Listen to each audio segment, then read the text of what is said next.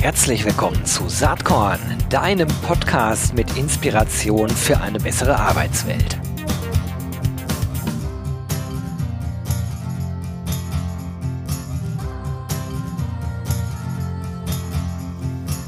Ja, herzlich willkommen hier bei Saatkorn heute. Spannendes Thema. Äh, ich rede mit Professorin Dr. Jutta Rumpf vom Institut für Beschäftigung und Employability über den HR-Report 2021 mit Schwerpunkt New Work. Hi Jutta, schön, dass du mal wieder bei Saatkorn am Start bist. Ja, danke. Also auch äh, erstmal vielen Dank, dass ich wieder dabei sein darf, Gero. Ähm, das letzte Mal fand ich schon echt spannend und bin jetzt auch äh, äh, ganz gespannt auf äh, deine Fragen beziehungsweise oh. unsere Diskussion. Ganz genau. Wir haben natürlich einen Grund, warum wir sprechen und das ist die Veröffentlichung des HR-Reports 2021 mit dem Schwerpunkt New Work. Das ist äh, eine Co-Produktion von, von, eben dem Institut für Beschäftigung und Employability und Hayes ähm, den Recruiting Experts Worldwide. Ähm, ich muss ganz ehrlich sagen, dieser Report, der kommt ja jedes Jahr raus. Ich habe mir den heute Morgen mal genauer durchgelesen. Ich finde, das ist ein absolutes Must-Read für jede Person, die sich irgendwie mit Personalthemen auseinandersetzt. Egal, ob das jetzt äh, Personalerinnen und Personaler sind oder Führungskräfte oder Geschäftsführer. Also ich finde es mega gut und mega spannend. Also erstmal ein dickes Kompliment. Das geht mir selten so, dass ich so eine Publikation lese und denke, das müsste eigentlich jeder lesen. Ja, super, ich danke dir. Ja. Steigen wir mal ein. Ähm, wir hatten im Vorgespräch schon kurz gesprochen, da sagst du, na ja, das ist eigentlich eher so ein Report für einen zweiten Blick, weil äh, viele Zahlen sich so zwischen 40, 50 Prozent äh, aufhalten. Äh, aber wenn man dann genauer guckt, dann sieht man natürlich die Auswirkungen äh, von Corona äh, in diesem Report. Und äh, ich persönlich glaube ja, wie viele andere Menschen auch, das konnte man an vielen Stellen schon lesen und auch immer wieder hören, dass Corona eigentlich eher so eine Art Katalysator ist, verschnellert bestimmte Trends und Tendenzen, die auch sonst sowieso gekommen wären. Und in diesem Arbeitskontext ist es natürlich sehr naheliegend, dass, dass wir uns auf die Art und Weise, wie wir arbeiten, und zwar insbesondere dann natürlich ähm, nicht in den Produktionsbetrieben, sondern eher in den Dienstleistungsbetrieben, dass sich das fundamental verändert hat. Ähm, für mich ist es eigentlich eine Entwicklung, die sowieso gekommen wäre, die nur viel schneller kommt. Wie siehst du das, Jutta? Also das sehe ich genauso wie ähm, du. Ich denke schon, dass äh, Corona gerade in dieser Fragestellung des äh, neuen HR-Reports, nämlich New Work, wie ein Brandbeschleuniger wirkt. Und ähm, wir haben neben diesem Thema des HR-Reports äh, parallel ein neues Konzept entwickelt, das heißt New Normal, also neue Normalität in der Arbeitswelt, die sieben mal Dreier-Regel, so haben wir das genannt. Also es sind sieben unterschiedliche Felder, die jeweils drei Aspekte beinhalten. Und gerade vor dem Hintergrund ähm, von Corona haben wir beispielsweise einen Dreiklang in der Transformation. Wir haben das Thema digitale Transformation, ökonomische Transformation und ökologische Transformation. Und wenn man einen Dreiklang hat, alleine nur bei diesem, bei diesem Feld, eben dem einen von sieben, dann merkt man, wie viel Veränderungsgeschwindigkeit und wie viel Ausmaß von Veränderung, die dann in der Tat eben auch nicht Change im Sinne, also Veränderung im Sinne von Change, sondern im Sinne von Transformation. Das heißt, wir haben einen Veränderungsprozess, aber uns ist irgendwie nicht ganz klar, wo das Ganze endet. Ähm, wenn man so etwas hat, dann hat das natürlich unglaubliche Auswirkungen auch auf das Thema, wie arbeiten wir in Zukunft, was sind Arbeitsformen der Zukunft, wie wird die Organisation sein, wie sieht Führung aus in einem solchen Kontext. Also das heißt, und ich könnte es ewig so weitermachen, du hast zwei unterschiedliche Ausrichtungen. Das eine ist, wie gestaltet sich diese Veränderung? Was passiert da eigentlich gerade mit dieser Geschwindigkeit und dem Ausmaß? Und die andere Seite sieht aus, in welche Richtung quasi, wie sieht dann die neue Arbeitswelt aus. Also eben nicht, der Proz nicht nur der Prozess, sondern am Ende des Tages auch das Produkt in Anführungsstrichen. Ja, das ist interessant. Also was, was für mich irgendwie deutlich geworden ist, als ich den Report gelesen habe, das ist so äh, der zweite Aspekt, den du ansprichst, dass solche Themen, die vor einem, anderthalb Jahren eher so schön Wetterthemen, so nice-to-have-Themen waren, wie New Work, wie Sinnstiftung, Purpose-Driven Work, wie ähm, vielleicht aber auch in dem Ausmaß, wie es jetzt deutlich wird, äh, sowas wie Mitarbeiterbindung oder Neudeutsch, äh, dieses neue Trendwort Employee Experience, wie diese Themen auf einmal ins Zentrum rücken und und auf einmal keine Schönwetterthemen mehr sind, sondern wahrscheinlich die essentiellen Themen für die HR-Arbeit der Zukunft sind. So ist zumindest meine Deutung. Wie siehst du das? Also dieser ähm, HR-Report oder HR-Report, wie auch immer man es nennen mag, ähm, war für uns, als wir im Sommer uns Gedanken darüber gemacht haben, was ist das Thema äh, für das Jahr 21, haben wir schon gesehen, dass natürlich eben dieser Rückenwind durch Corona da ist, aber dass mit dieser zunehmenden ähm, Transformationstriologie ähm, wir dieses, dieses vermeintliche nice, nice to have Thema plötzlich zu einem wirklichen harten Fakt wird. Was uns aber in diesem HR-Report dann auch getrieben hat, war, dass wir gesagt haben, es ist ja nicht nur damit getan, ähm, uns in diese neue Welt aufzumachen, sondern am Anfang steht ja tatsächlich auch die Old Work. Also Old Work versus New Work. Und wenn man dann hingeht und sagt, naja, was ist denn eigentlich New Work?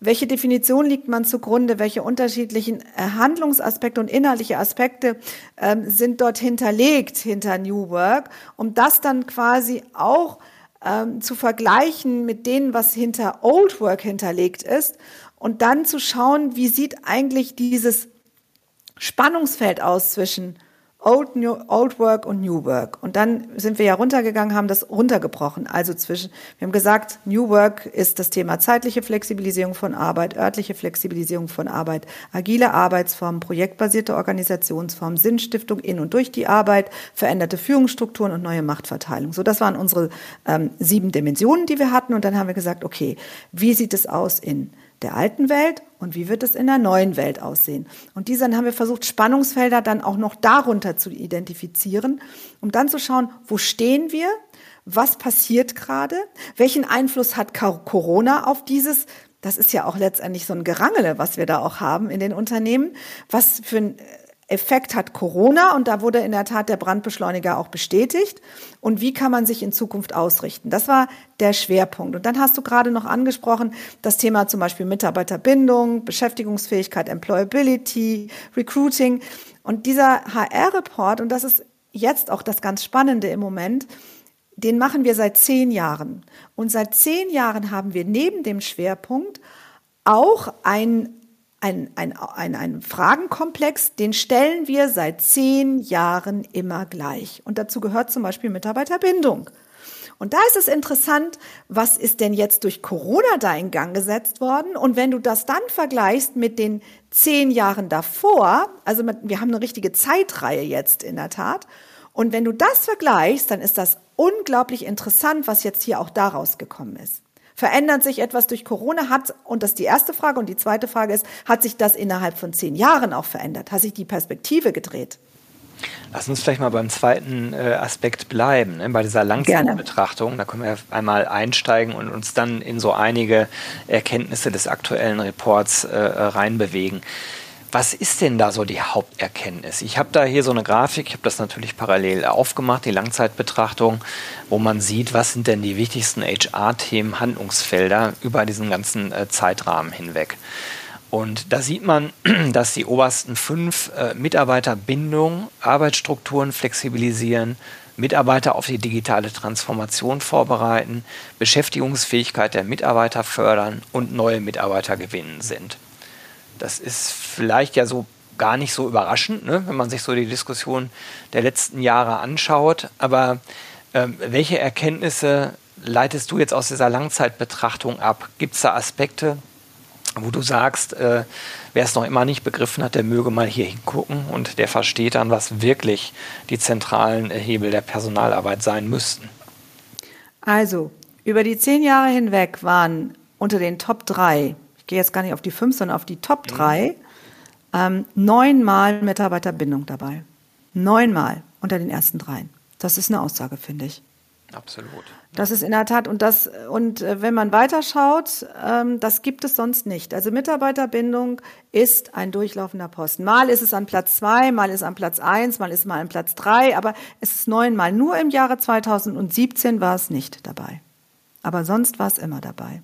Interessant ist auch, dass das Thema Führung, Führung im Unternehmen ausbauen, ähm, das war in den Jahren 2011 bis 2015, 16 dabei. Ne, 16 war es auch schon nicht mehr dabei.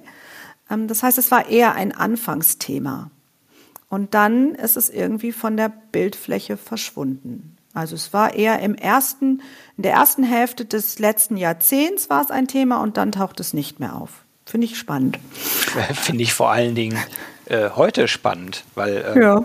ne, Leadership in Zeiten von Corona, aber auch in Zeiten von immer mehr Individualisierung, die ja durch die technologische Entwicklung äh, auch möglich ist. Also wir können ja Dinge inzwischen machen, die vor fünf Jahren noch undenkbar waren. Und seit Corona müssen wir Dinge machen, die vor einem Jahr sogar noch undenkbar waren. Ähm, da können wir vielleicht mal reingehen in das Thema Führung. Ich finde es nämlich eigentlich sehr, sehr, sehr wichtig. Und ich glaube auch, äh, dass äh, durch die technologische Entwicklung einerseits und andererseits durch das, was im Corona-Kontext gerade passiert, die Anforderungen äh, an Führungskräfte ganz andere geworden sind als in der Vergangenheit. Naja, also wenn man genau in das Datenmaterial reinschaut, dann ist Führung jetzt irgendwie absolut gesehen nicht schlechter geworden, aber andere Themen sind relevanter geworden. Ja.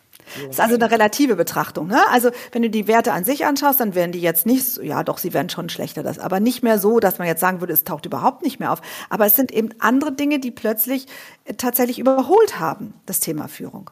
Zum Beispiel ähm, Arbeitsstrukturen flexibilisieren. Also je weniger quasi das Thema Führung in der relativen Betrachtung im Fokus stand, steht oder stand, hat quasi umso mehr tauchte das Thema Arbeitsstrukturen Flexibilisierung auf. Ähm, also wir haben schon auch in der Tat so etwas wie ähm, die Führungskräfte quasi in der direkten Personalführung werden relativ gesehen eben nicht mehr als so relevant betrachtet, während ähm, diese Strukturthematik, die prozessuale Thematik, ähm, das Konstrukt, also eher strategisch an das Thema ranzugehen, in den Vordergrund rückt, relativ betrachtet.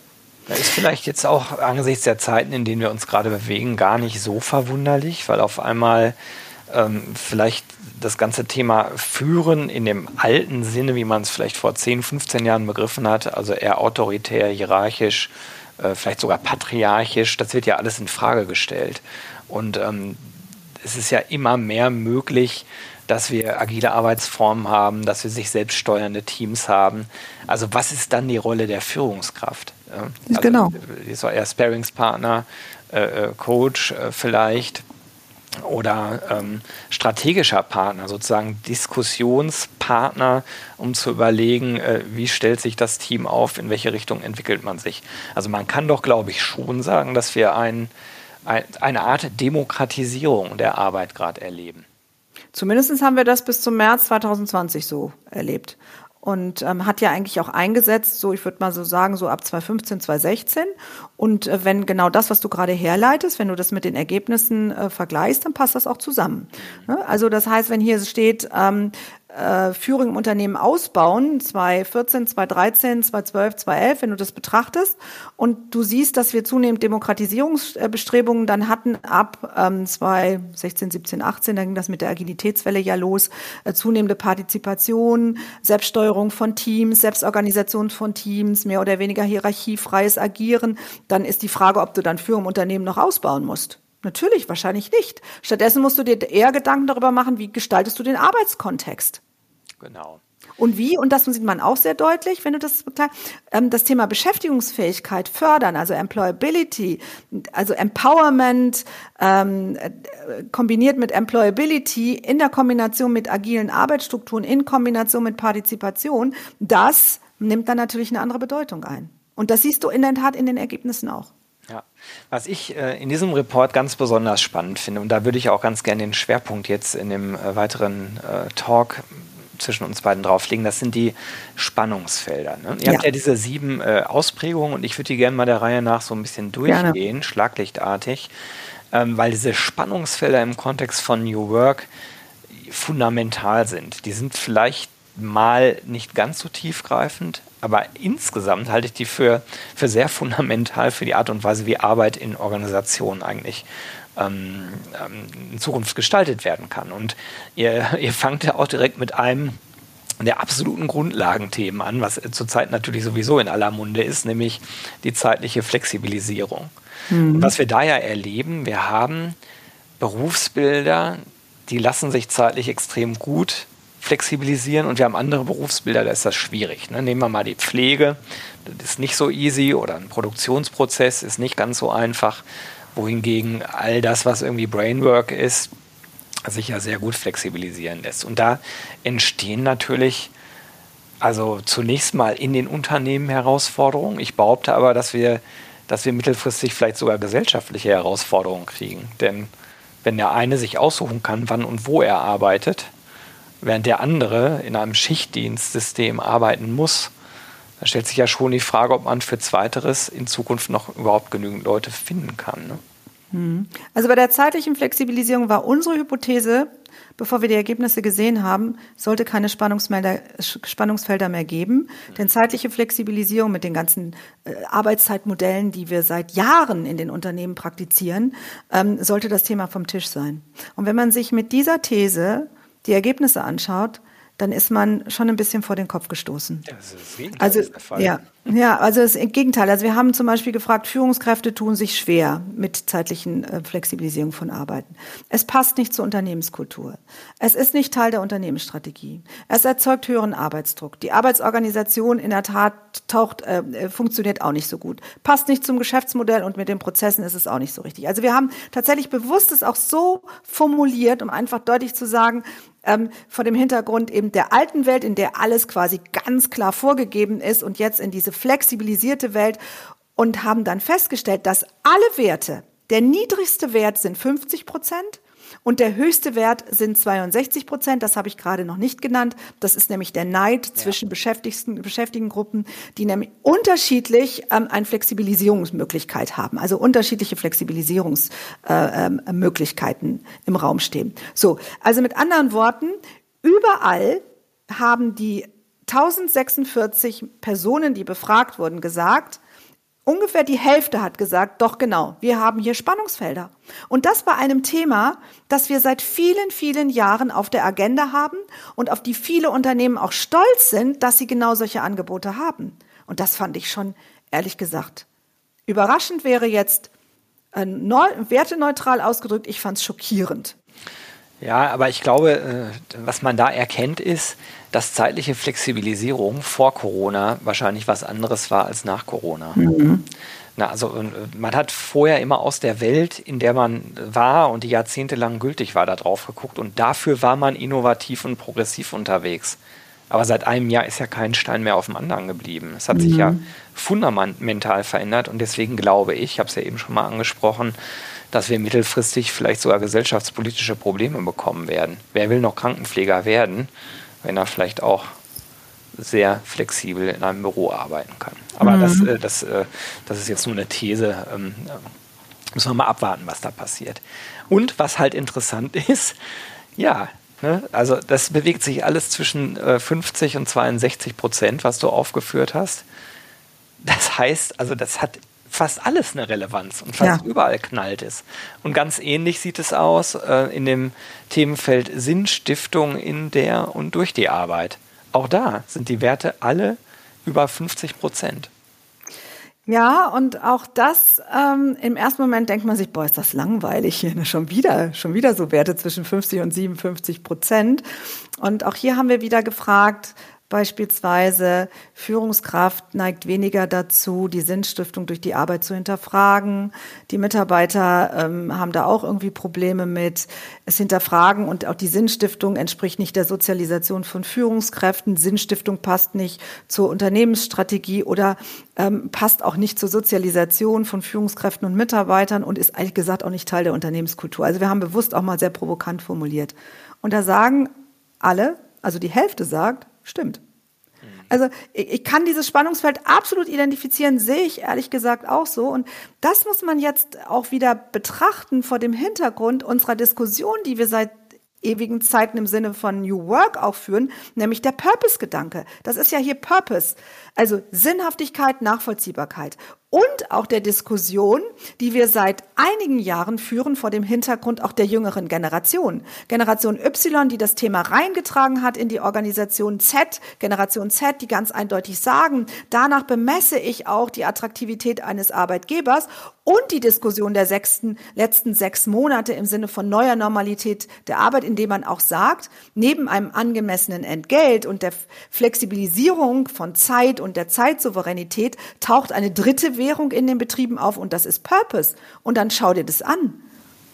Also mich selbst wundert es jetzt ganz individuell nicht so sehr, weil ich mich ja schon seit vielen Jahren mit Employer Branding beschäftige. Und wenn man das Thema ernst nimmt, dann ist man genau bei dieser Purpose-Diskussion. Aber das war, glaube ich, in der Vergangenheit echt ein schön Wetterthema und ja. von vielen Leuten belächelt. Und was man hier eindeutig sieht, nee, das ist für mehr als genau. die Hälfte der Leute eben kein Schönwetterthema, sondern es ist relevant. Und es ist eine, wir nennen das Talking Action Gap. Verstehst du? Wir reden schön darüber, aber wenn du dir die Handlung anguckst, also wird das Ganze implementiert, wird das Ganze ernst genommen, wird das Ganze hineingetragen in das Unternehmen, wird danach gelebt, dann muss ich ja ganz offen sagen, scheinen wir immer noch in einer Talking Action Gap zu leben. Also wir reden drüber, aber handeln eher ja, weniger. Oder wenn, dann bei der Hälfte. Erkenntnisproblem, wir haben Umsetzungsproblem. So ist es. So kann man es sagen. Ähm, so, das zieht sich jetzt weiter. Ich habe äh, ein Thema eben ausgelassen, aber eher aus Zeitgründen.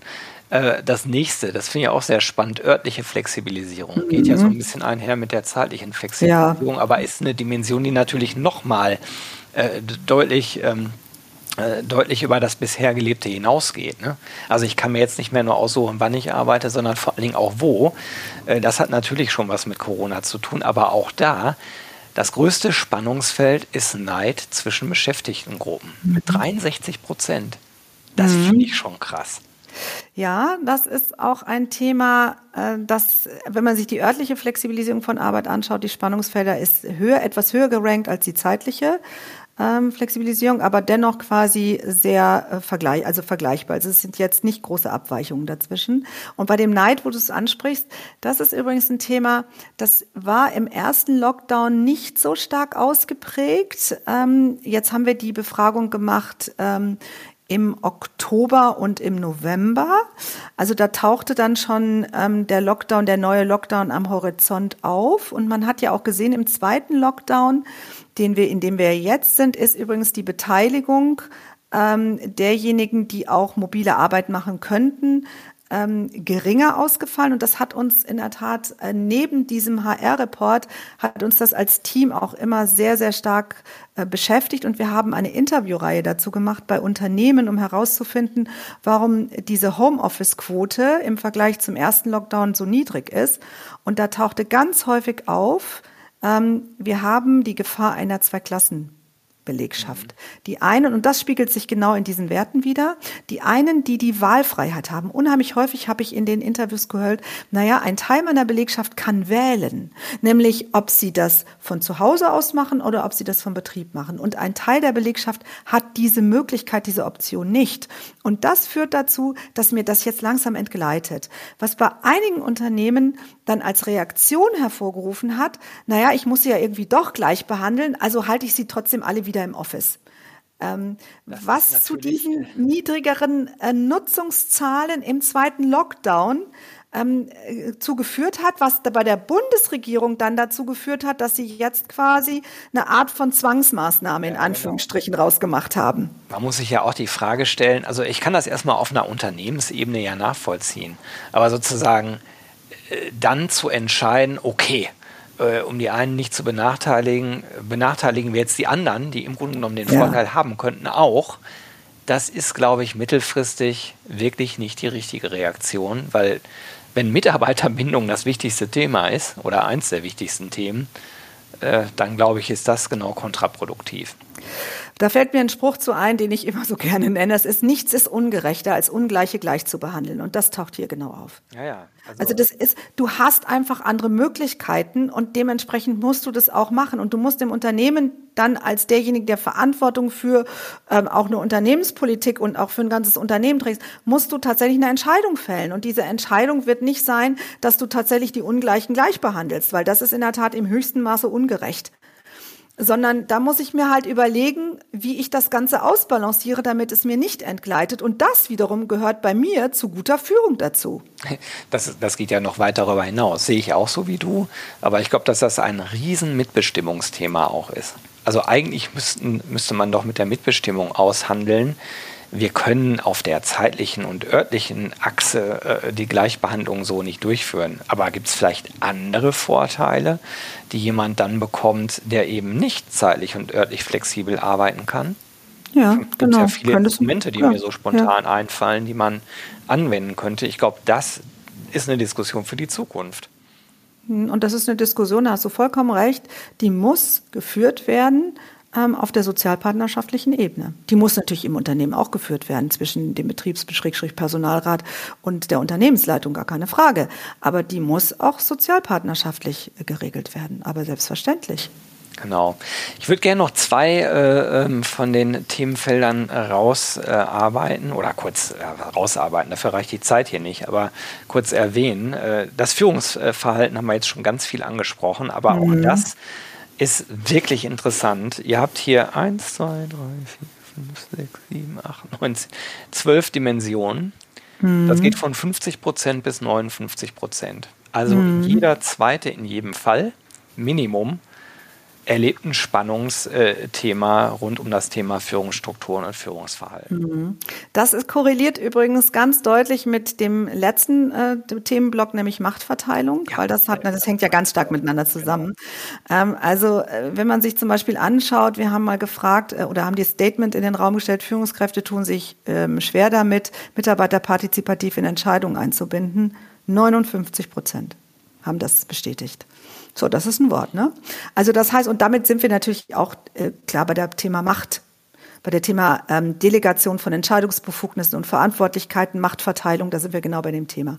Ja. Dann ein weiteres mit 58 Prozent, ähm, wenn wir sagen, okay, wir haben in Zukunft eher mehr selbstbestimmte, selbstorganisierte Arbeitsstrukturen, das bedeutet Partizipation, das hat etwas ähm, auch damit zu tun, dass ähm, Macht anders verteilt wird, bis hin zur Demokratisierung, haben wir auch zum Beispiel eine weitere These in den Raum gestellt, Führungskräfte tun sich auch deswegen damit schwer, äh, weil das nicht ihrer Organisation, weil das nicht ihrer Sozialisation Organisation und ihrer Ausbildung entspricht. Und das stimmt ja auch. Und das wird auch ganz klar und deutlich bejaht.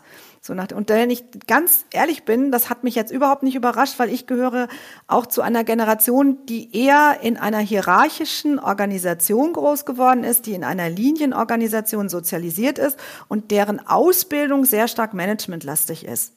Natürlich tue ich mich mit dieser neuen Welt schwer.